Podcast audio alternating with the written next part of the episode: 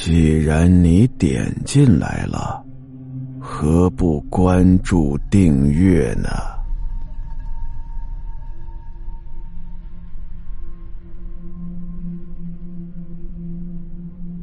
他吓了一跳啊，但他不敢出声告诉王强，怕吓到他，也怕打草惊蛇。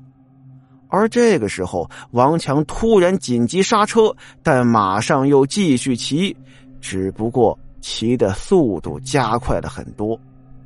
而坐在王强后面的那个女人，时不时的就会突然转过头来看看李明。但是李明呢，总是假装没看到，一直保持同样的一段距离。直到快到山脚下的时候，这个女人才消失不见了。两个人呢，把摩托车停在一个小吃摊前，找个位子坐下，点了各种的肉串王强就跟李明说了：“哎，你知道吗？”我刚才骑摩托车呀，骑到一半的时候，不知道为什么就有一种被人遮住眼睛的感觉，突然就看不到了。哎呀，你是不知道啊，当时我身上啊都炸毛了。李明佯装不知情，哎呀，真的假的？呃，就是你刚才突然刹车那个时候吗？啊，对呀，很奇怪呀，哎，我一刹车又能看见了。呃，那种眼睛被捂住的感觉也马上就没有了。我觉得，是不是你太累了，还是说我们走的那段路比较暗？嗯，我看等一会儿还是别骑车了，我带着你吧。啊，那也行啊。其实我刚才骑的时候啊，一直忍不住打瞌睡。我看呐，我这辆车不行就留在这儿，等回家把觉补足了再回来骑。哦，对了，哎，你刚才骑的时候没觉得很冷吗？反正我刚才一直起鸡皮疙瘩。等到李明和王强回去的时候啊，已经是凌晨两三点钟了，电也来了，而阿亮呢，则是一丝不挂的人躺在装满冷水的浴缸里睡着了。平常啊，王强有点洁癖，不洗澡就不碰床。但是阿亮怎么叫都叫不醒，他只能临时在客厅里睡沙发。但是李明呢，则是累得不管三七二十一，躺床上就睡了。李明一直睡到快中午才起来，开厕所门的时候，发现阿亮已经不在浴缸里头了，便进去洗脸刷牙，顺带洗个澡。等他洗完之后啊，阿亮就来他房间问他了：“阿亮。”你们昨天晚上不是去山上看夜景了吗？哦，后来呢？李明愣了愣，一时不知道该怎么跟阿亮说，就敷衍了一句：“啊，没没什么，什么事也没有。”嗯，不是啊，我就是想问你们，后来又去哪儿了？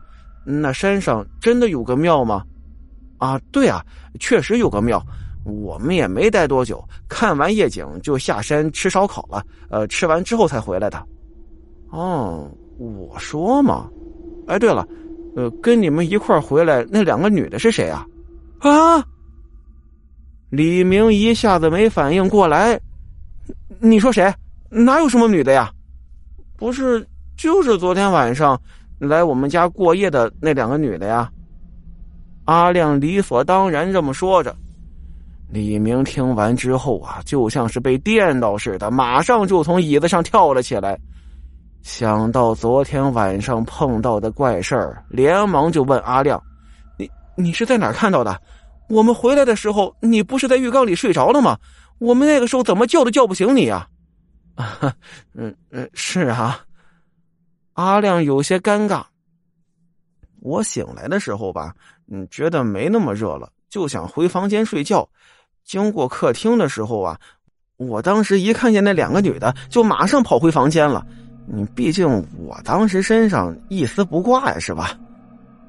李明一听，立刻从房间里探头出去看着客厅，但是这个时候客厅里并没有女人的踪影，只有王强一个人躺在沙发上。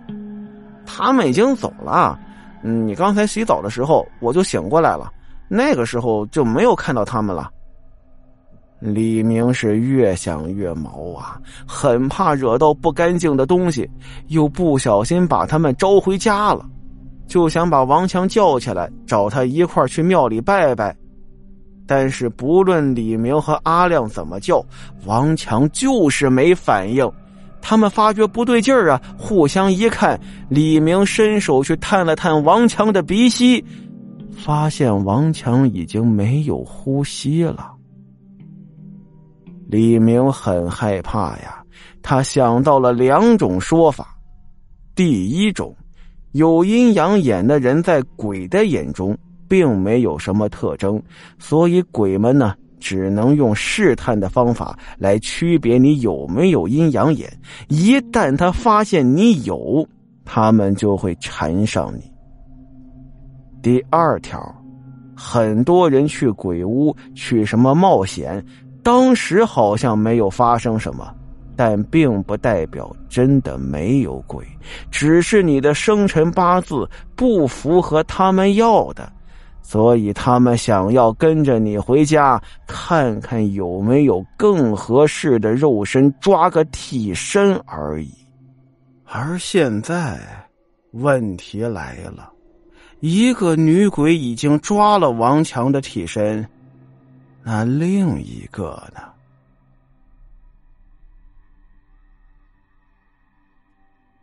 好了，今天的故事到这儿，咱们下集再见。